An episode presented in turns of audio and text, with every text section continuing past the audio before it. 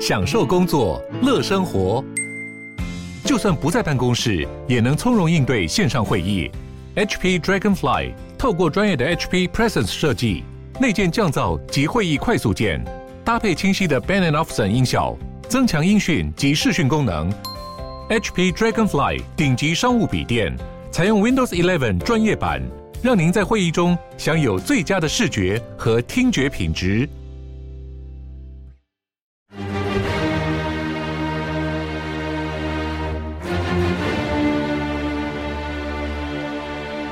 赵少康时间，吃喝玩乐骂，和我一起快意人生。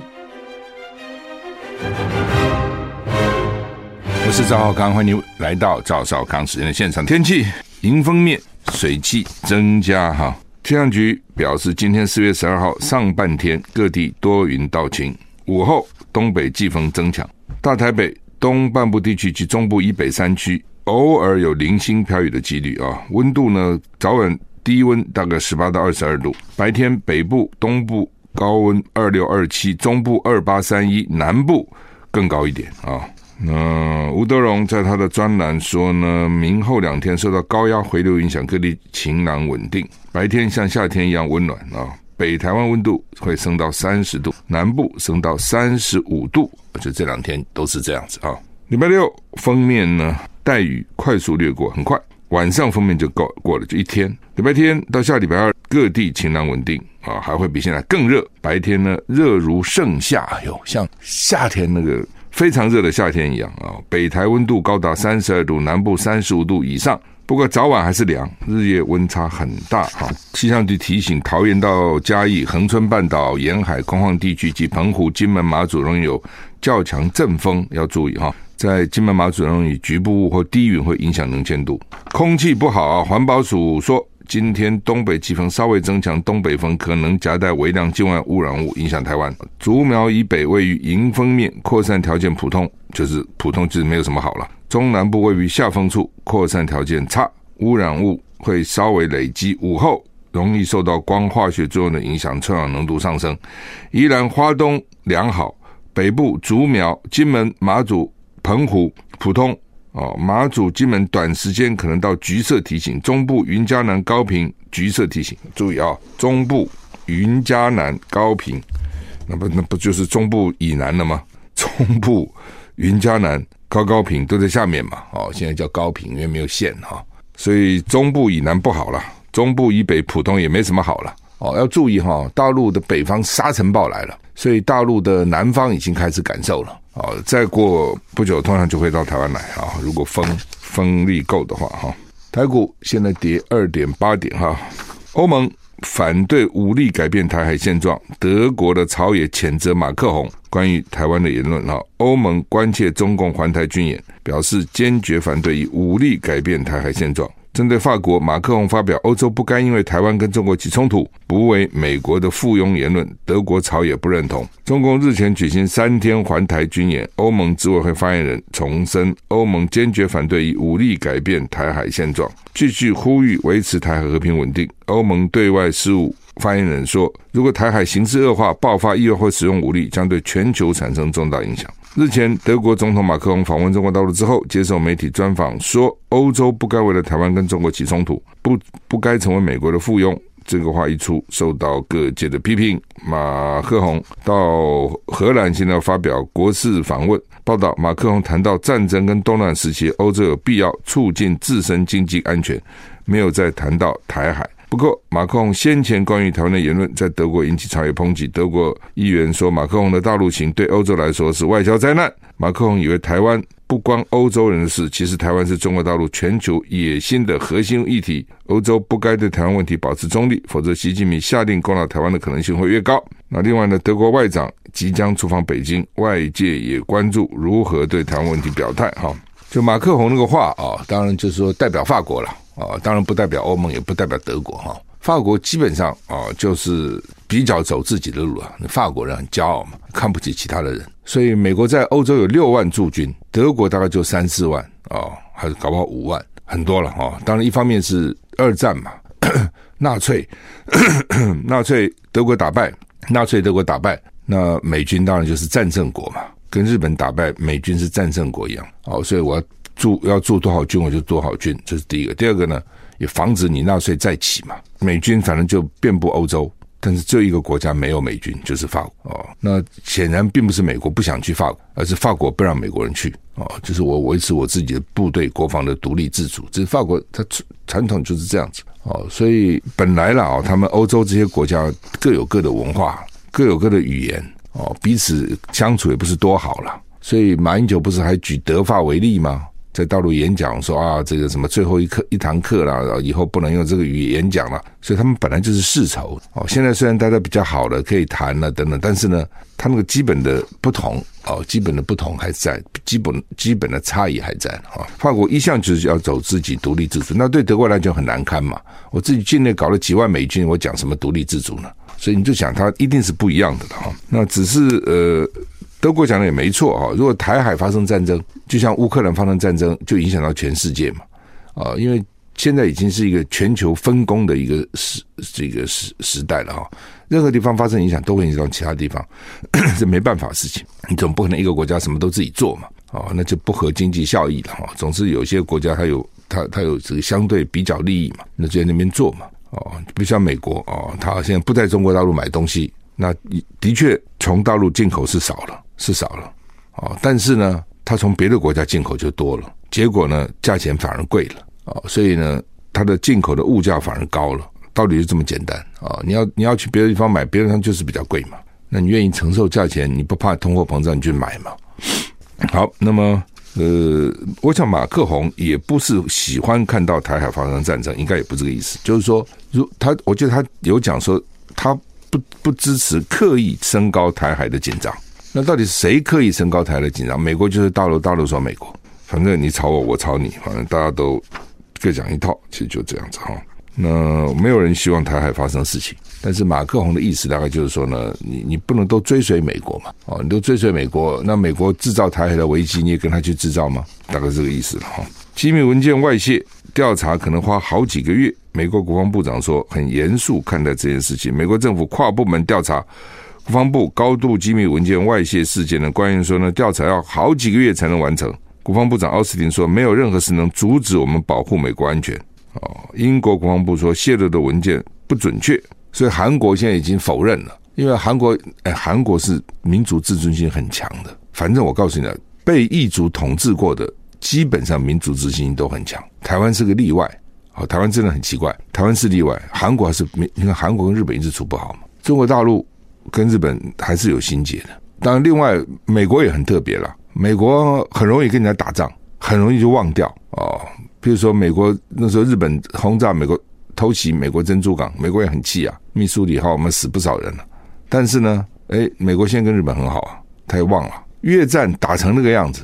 美国现在跟越南也很好，啊美国也忘了。所以你可以说他气度很大，你可以说他很健忘，但是一般没有那么容易啊、哦。像中国。他认为是百年屈辱啊！啊，受到那么多的不平等条约，一百多个不平等条约啊，被人家欺负啊，所以他那个心里面的恨，心里面的不平，到现在还在啊。这股民族主义如果被挑起来，其实蛮可怕的，也很好挑了哈。那所以南韩的民主性格很强烈，所以南韩一听他们总统最近要去美国，而且这个新的总统呢，尹锡悦呢是亲美的，跟前任总统不一样。我对你美国那么好。让你这边又放萨德飞弹，放这个放那个，你还来监听我们总统，你搞什么鬼啊？所以呢，南韩现在政府去讲说那个情那个消息是假的，是网络谣言。人家美国跟我们很好，人家美国没有监听我们，人家美国跟我们啊是非常信任的，人家怎么会监听我们呢？他们现在放这个消息，希望平息南韩的众怒哈。CNN 说，五角大厦正在调查机密文件泄露对美国国家安全的影响。司法部对谁可能是幕后黑手展开刑事调查。官员说，调查将确定泄露范围，但是呢，可能要好几个月才能完成这个调查。哈，国防部长已经批评了啊，已经走公开评论这个外泄事件。他说：“我们将继续跟我们杰出的盟友跟伙伴密切合作。”废话，没有任何事能够阻阻止我们保护美国的安全。美国泄露这个国防部机密是很严重的哈。他除了把乌克兰的情况、俄罗斯的情况泄露出来。哦，还去泄露他们监听别别监听这个监听那个监听那个啊，那当然引起这个伙伴们也很不高兴嘛。而且很没面子了。就像我讲的，你国内舆论一定是很大吵特吵嘛。所以呢，这个美国就很，美国当一方面担心人家对他不信任哦，问题是他对先对人家不信任，我因为对你不信任，我才要监听你。你有没有什么密谋啊？有什么要对我不忠的地方啊？有没有什么要跑掉的地方？有没有跟别人共谋的什么地方啊？等等。如果我完全信任你，我干嘛去监听你？哦，所以这被监听国家心里一定不舒服嘛。呃，英国国防部说，美国泄露的机密文件呢，存在着严重的不准确性，那小心是假讯息。乌克兰也说文件不实啊，跟乌克兰的真实计划无关。啊，杜鲁道说，俄罗斯骇客今年稍早曾经进行网络攻击，要攻击加拿大的能源设施，不过呢还好呢，没有受到影响。就美国国家反应不一样了啊。那很多都说这是假的，那这有点阿 Q 了。就是假的，所以就没关系了啊，是这个意思啊。我认为假的可能性不大了啊。当然，中间有没有真真假假我不知道，但是一定有一些一些具体的事实了啊。华尔街记者，华尔街日报的记者，Wall Street Journal 热这个华 Wall Street Journal 就华尔街日报记者被拘留哈。布林肯喊话俄罗斯赶快放人哈。华尔街日报记者科什格什科维奇遭到俄罗斯逮捕拘拘留，听起来也是东欧的名字哦，科。科什格什科维奇，美国总统拜登已经跟他的父母谈话，国务卿布林肯也喊话俄罗斯外长拉夫罗夫，说应该准许探视，而且释放这个记者。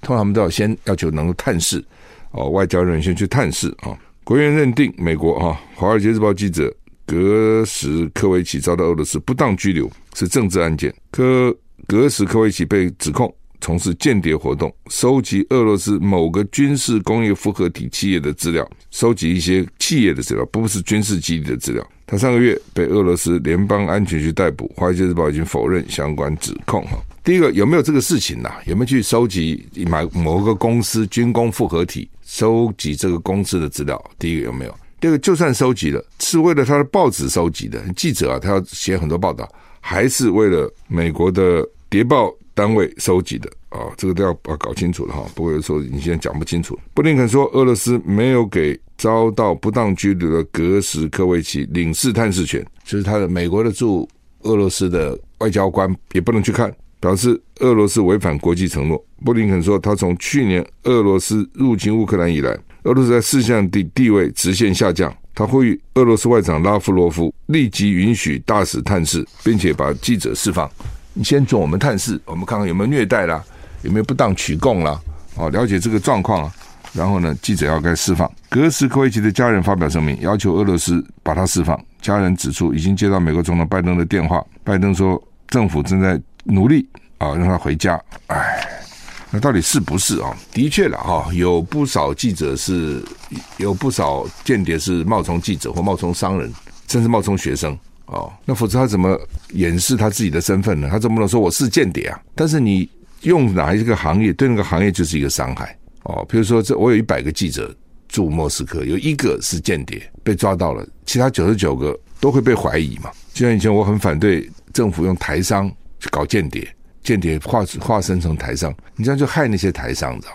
害那个不是间谍的台商。哦，一抓到啊，这个台商是间谍，那个台商间谍，你是台商脸上就写个我是间谍啊，大部分都不是嘛。哦，但是你这样去搞，就污名化他们啊。但是搞谍报工作也不管你这些了哈。那你说用什么名义？比如他们有时候武官呐、啊，哦，什么派在大使馆啊、领事馆啊那些工作人员，那那那个随便你嘛。哦，那个是你自己工作的单位，不要把整个行业哦和台商啊、学生啊、记者啊、哦学者啊，不要把这个行业搞坏。但是显然谍报公司就是这样做嘛，所以这个到底有没有这个事情？他们去刺探人家的军工产业的谍报，那他刺探了是为了报纸要写专栏，还是替情报单位做事？哦，这个说实话，有可能都有。有很多记者一一个记者兼好几个，国内记者也是啊。哦，他兼好几个职职位。我是情报单位，我就去吸吸收记者，然后这记者去采访多方便了。他用记者名义去采访，就有很多讯讯。讯息嘛，那先告诉我这是一种。第二种呢，他很多登不出来的哦，不见得媒体要用他的老他的公司，不见得用他，你就让我知道。或是呢，我去访问的时候，我问那些其他的问题，一部分我写进去，一部分我就报哦，实际上各种状况。好，好，那么民进党中执会今天下午也会正式提名赖清德参选十六任总统哦，民进党的选战规模会正式启动，赖清德会在会后发表谈话。哦，当然是蛮受到瞩目的了哈。我们休息一下再回来。美国白宫宣布，拜登签署终止与新冠疫情相关的国家紧急状态法案，结束为期三年多的新冠疫情国家紧急状况。公共卫生紧急状态将在五月十一号解除。那川普政府的时候呢，针对新冠疫情分别发布国家紧急状态与公共卫生紧急状态，就两个，一个国家紧急，一个公共卫生紧急。哦，其实，在三月一号跟四月十一号都到期了。白宫希望延到五月十一号，但是共和党议员要。要求立刻废除，彼此拉锯一番，后来呢，同意先解决国家紧急状况，然后呢，公卫紧急状况维持到今年五月十一号，就是互相让一步了啊。政治上就是可能的艺术嘛。我觉得两个啊，你要一个，我要一个啊。那刚讲赖清德啊，他这个今天下午民进党会正式提名他了哈。那他会不会发表跟两岸相关的论述？他会演讲话？那讲什么？大家在观察，因为特别赖清德，因为他自己曾经讲台独工作者，而且他曾经说过呢，我在任何职位上这辈子都不会改变，不改其志啊，他的这个志志向不改变啊，意见不改变，立场不改变哈。他最近呢，到一天一公庙，一天一同乡会啊，这个跑得很勤快了哈。民进党哦，选战模式也即将开启啊。民进党到底是党政军特所有资源一把抓嘛啊？那当然了，蔡英文给他多少是另外一回事情啊。呃，郭台铭今天上回到日本啊，那现在就主打经济牌啊，说笨蛋，问题在经济，所以呢，我郭台铭选出来，台湾经济就好了，穷人这边有钱了，贫富就不会不均了，就要打这个哈，没房租就有房子住了啊。红海创办人郭台铭日前表态争取国民党提名参加参选二零二四总统，他今天上午九点啊要到日本啊，虽然还没有公开他会见谁。还有呢，他要讨论什么？但是呢，按照先前释出的讯息来看，可能是科技经济开拓之旅，就是他上到美国就讨论科技经济呢，可能还是科技经济哈。那他办公室说，十二号上午九点在松山机场搭乘华航班机前往日本。其实他是有专机，他现在都不搭哈。那上到美国，我本来以为搭专机，他们说不是，也是坐华航哈。大概表示亲民了哈，但没有透露此行的其他细节，包括会见的对象、谈论的事项等等。不过呢，依照郭办先前释出的讯息来看，郭台铭决定启动科技经济开拓之旅，以美国为首站啊，建构台美合作策略，强化台湾与世界经济合作的可能性。紧接着又将前往日本进一步交流，展现格局。据了解，鸿海集团因为并购夏普，在日本版图跟经贸人脉影响力深远。随着他要角逐总统，郭台铭到日本的一举一动备受各界关注，所以呢，郭办今日本还是会去，未来会和大家报告来回应。郭台铭上次从美国回来啊，他没有接受记者提问了啊，他说我累了啊，有时差啊，那说等到日本回来再说吧啊，所以这日本回来，我想他应该会要接受这这这个记者的提问啊。一个韩国房东控诉两个中国旅客透过租屋平台 Air。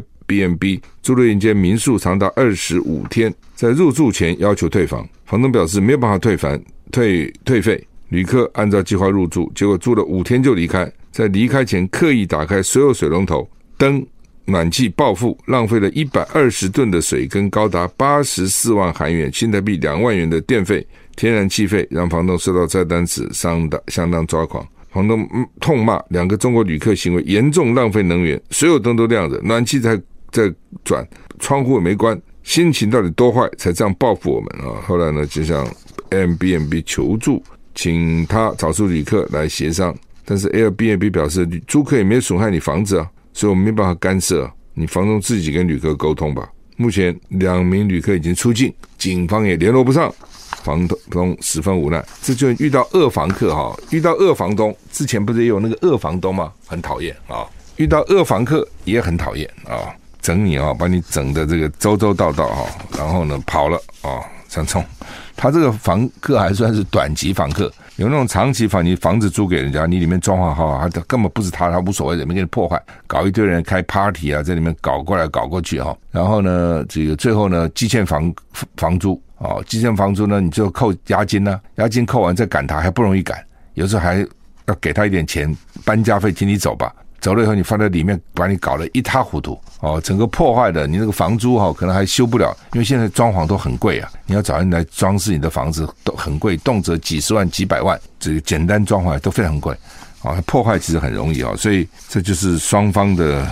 嗯矛盾跟麻烦哈，但一般的法律是保护房客了哈，因为觉得你房东有钱嘛，你有钱你还计较什么东西呢？房客比较可怜，房子都没有了，租你个房子你还跟他计较嘛？等等，在纽纽约疫情严重的时候呢，甚至政府要求这个房客可以不付房租的哦，房东不能够强叫他赶走，因为他他失业啦，都没工作了哈。好，台股现在呃跌二十八点哈。那联合报头版头陈吉仲说明年还可能缺蛋啊，你这个陈吉仲哈。你之前好像记我，反正我日详细日期记不得了，反正大概就是什么一月推二月三月到六月，反正就是一直讲有蛋有蛋，后来一直拖。那现在呢，说明年还可能缺蛋。那当然也有官员说明年春季也许就不缺了。我在看内容还是有蛋书的。如果今年冬天不是很冷，就是今年十一二月一月，明年一月不是很冷。如果禽流感没来，明年春天就可能有蛋。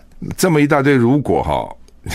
我在没没有什么信心。那为什么缺蛋呢？为什么不生呢？说第一个，我们生蛋的鸡比较老了，老了，那就是没有培养新鸡嘛，没有没有繁殖新鸡嘛，啊，所以他是说从产销到通路都有问题，而且说蛋鸡严重不足，鸡蛋呢也严重不足，和两个相关嘛，所以远远比公布的统计数字严重。蛋蛋蛋蛋蛋啊啊，真的啊，这缺蛋啊。这个到底怎么回事哈？产销资讯不够透明啊！台湾因为浅浅碟经济，尤其是农业经济哈，那个 cycle 非常短哈，说其实已经缺了好几年了哈。但是这两年又加上屋漏偏逢连夜雨，禽流感爆发，所以就更严重了哈。而且大家又爱吃蛋了啊，现在又增加两成，这个跟那个医学报告可能也有关系哦。就是以前呢，医生认为呢。这个不要多吃蛋哦，什么胆固醇啊，什么乱七八糟讲，反正医学知识就每天在变。以前就说蛋不好，增加胆固醇，后来又说蛋很好，没有跟胆固醇无关。好了，这一弄，很很多原来不吃蛋的，搞不好也吃了。我觉得这都都有影响的啦。以前你记得吗？说什么吃肥肉不好啊，什么什么什么吃肉对增加胆固醇。后来又说也没有，说这胆固醇呢，基本上是你自己产生的。事实上也是哈，比如同从事一家人。都吃一样的东西嘛？那为什么有的时候先生胆固醇高，太太就低呢？有的太太胆固醇高，先生就低呢？那怎么吃一样的东西啊？哦，这就跟每个人的体质啊、基因啊都有关系了哈。所以后来就讲说，哎，这饮食其实占的分量没那么重了哈。那我当时还开玩笑，我说你看，有很多人喜欢吃蹄膀、吃肘。我常常看到在外面吃饭的时候呢，先生要吃，太太就不要吃了，这这这小心，这脸色很难看哈。搞不好已经管他先生管了一辈子了，突然说这不吃了没关系，我们先生不一定饿死了，搞什么鬼哈？那这个好吧，那以前说不能吃蛋，说很多人不吃啊，现在又开放说可以吃啊啊。所以这些都是哦，是突然这个蛋的产量就蛋的需要就增加两成了哈，好吧，这个现在呢，这个已经超过十次保证了，保证都跳票啊，就蛋一直缺一直缺哦，反正各种原因嘛，各种原因，你总政府就是要解决这个问题啊，那你不解决哦，然后呢，光骗，我所谓骗就是一直说一直在跟我们保证没问题，没问题，没问题哈，结果就是有问题了嘛，那现在大概也拖不下去了，因为本来说六月啊。现在已经四月六月，看来解决不了这个问题啊，所以只好跟你讲说，明年还缺了，再不行跟你讲，我们年年都缺了，你要怎样？那解决要怎样呢？对不对？你解决有几种方法嘛？哦，第一种就是好吧，你说这个蛋蛋鸡不够，那就进口蛋鸡啊，那你怎么办呢？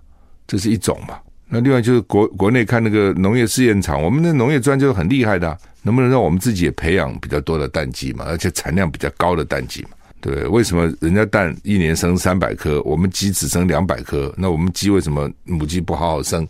它有什么问题？让它高兴一点嘛。那另外就是你那个鸡舍哦，说开放容易染禽流感哦，那那就不要开放嘛。那时候比较贵，那比较贵就，想办法解决嘛，对不对？这是钱解决嘛，那怎么办呢？另外就是真的不行，那也只有进口。进口其实便宜很多，他们说泰国进口非常便宜啊，那为什么人家能那么便宜呢？为什么我们就这么贵呢？呃，这也可以研究一下，到底怎么回事，什么原因？为什么人家可以那么便宜？好吧，反正啊，就是说这个总是要解决吧，哈，这古人就知道了嘛，对不对？夏天啊，这个什么什么什么东西啊，这个这个产量很丰富。就把它存起来，到冬天产量不够就把它拿出来。好，我们读古，我们都读到就这样嘛。哦，这就是就是就是这样子嘛。哦，那那你政府要做的是，另外就是资讯了。哦，那资讯要告诉农民。哦，比如现在大家都在养鸡，鸡太多了，你就少养一点。现在大家都不养，你赶快去养吧。啊，等等哈。当然，农民很大一个特色了。农民哈虽然很善良、很单纯，农民很不轻易先信任别人，因为第一个他的他的见识不是那么广，他看到人也不是那么多，所以他不是那么容易信信信相信别人。尤其是被骗过，比如以前你跟他讲说你赶快种这个，他就种了，发觉不不乱讲，种了以后不这是这个现在盛产惨了。菜金菜土，哦，现最近就是这样啊。高丽菜最贵一斤两两百块，现在五块，这差多少啊？两百块跟五块 差多少？对不对？两百块是大家一定去抢种嘛，所以现在现在才会五块嘛。你想这个道理嘛？对不对？那当然，假如说两百块我就赚了钱了，好吧，我就把这个钱存起来。现在五块也就算了。最倒霉是那种两百块他也没赚到钱，他看别人赚了，他很心眼，他还下去种，好了，现在收成是变五块，那真的是很惨，血本无归。啊，今年很多还是跟气候有关。今年的芒果也会很惨，为什么呢？气候。去年芒果就很惨，今年哦，连艾文都会很惨。我现在已经知道，连艾文都惨，因为我们好物它很都是卖挑最好的水果，所以它那个对水果的那个讯息非常的敏感。什么地方有水果，没有水果，好不好，甜不甜，哦，有没有受到这个气候的影响？哦，他们都要知道这个事情哈。好，那么。这个雪穗啊，雪穗，联合报今天雪税放的很，在头版就有了，头版啊、三版，这个雪税真是麻烦。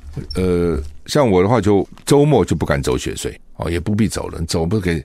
有一次我曾经走了，哎呀，给我急死了，这这简直是急死了哈。那、呃、一般来讲哈，你就是周间走吧，不要不要周末，大家都集中。但是问题在这边，有些人只有周末能够有假期啊，哦，不像我的工作还算是有弹性。对不对？哦，就是说有些人没办法，他必须要朝九晚五上下班呢、啊。那这时候你叫他平常怎么去呢？他没有办法，他只有假日或是连续假日。有的去休假度假到宜兰啊，到花莲啊等等。有的是返乡嘛，那边人家自己也住了，本来很多人到外地去工作求学要回家，你不不给他回家啊，所以就很挤哦，就变成这样。然后呢，这个政府就管哦什么。扎到十五秒就要换换灯啊，只绿灯亮十五秒了，三个人才能进去的，就搞各种措施，所以就发生说越管越塞哦，越 你不管，很多时候真的这样，你不管那个驾驶他会自己斟酌，你管把都管死了。红绿灯就是这样子嘛，深夜红绿灯给你亮九十秒，你也得等。刚讲这个交通管制了哈，有的时候是需要管的哦，当然是要需要管啊，不管大家乱搞也不行。有的时候是管太多了啊。还有的时候呢，是不需要管的时候不管，需要管的时候管啊。那这个东西就要跟 AI 啊，跟这个电脑化有关啊。比如说我们以前常常讲，那时候从议员就开始吵了，当然现在改善很多了啊。比如一一个红灯，红灯，红灯，红灯一直停，它现在就要有绿灯啊，一一路通畅啊等等。那就是电脑要控制时间要算好。那另外呢，有比如说我刚刚讲的是雪隧，什么绿灯十五秒，有很多地方绿灯就给你搞很久，红灯给你搞九十秒，甚至呢还不止九十秒。那就很浪费时间嘛。也许白天有对对象有那么多车流，但晚上没有啊。那照理讲，你你这个电脑就应该改变了，啊，它就应该 AI 现在这么发达，电脑就应该监控看看到现在交通的量来调整红绿灯，而不是就死了。我现在定九十秒，二二十小时就是九十秒。又譬如说哦，这很多地方这个都柯文哲把台北市都画了红线啊，几乎都画画一堆，你根本就没办法。路边停车没有办法，上下客都违规的。其实真的交通拥挤的时候，当然不可以嘛。你这一停就阻碍后面，比如说我们也很气前面阻碍了。但有时候像假日，尤其连续假日，根本就没车嘛。那他停下有什么关系呢？那不影响谁啊？哦，那就不能，因为它红线已经画在那里。所以这种就是你管了，反而造成不便哦。那一就是说，城市真的要引，真的应该引进。现在 AI 这么发达，对不对？你随时调整哦，随时可以调整。才对啊！那但是这第一个要花钱呐啊，要花钱啊。那政其实，所以我们常常讲说啊，政府好像很有钱哦，税收也增加，很有钱，军费一边编那么多的呢。但其实呢，你仔细看下去，很多地方要钱他也没钱，他真没钱了。地方政府也没钱，一个萝卜一个洞，他就是这么多钱。那所以怎么办呢？就卖地，政府拼卖地啊，说你卖地啊，就像那个谢国梁。对不对？他现在要这这这个想搞捷运，中央就跟他要钱，要他要出五十七亿。很奇怪呢，开始说我不用出钱的，那个中运量，后来变成这个高运量要出十七亿啊。那么市长选一呢，啊，现在变五十七亿，那我哪有那么多钱呢？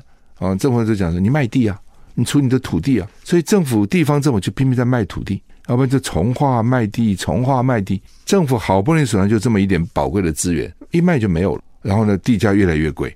哦，然后呢，房子越来越贵，就变成这样子哈。好吧，为什么巴菲特当时要砍台积电 ADR 哈？为什么？他买了一季就卖了哦，所以他曾经买了很多台积电，然后呢，买了四十亿美元，结果呢就砍了百分之八十五。他昨天讲了，他在日本讲，他说台积电管理很好啊，所以我才会买。但是呢，地缘政治很紧张啊，你们天天说要打仗，不对不对？我很怕哦，就干脆把它卖了，而且我有更好的地方去嘛。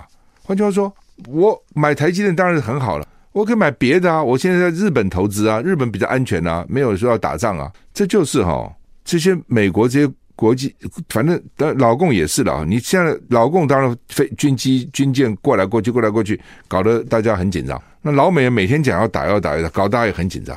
你自己想，如果你是一个国际大公司，你要不要在台湾投资嘛？随时要打仗，你怎么投呢？所以就是说，老是这样，老是这样讲，而且呢，大家现在呢就在逼迫台积电了哦，所以叫台积电呢，这个美国要设厂，他设了；日本要设厂，他也设了；德国也要他就去设厂，也叫他到新加坡设厂，也叫他去印度设厂，也叫他越南设厂，没有他到多少地方设厂啊？一个台积电，你把五马分尸了，大家都要去啊哦，因为国外这些客户。不放心呐、我买你东西，万一有一天你你你没有不生产，我怎么办呢？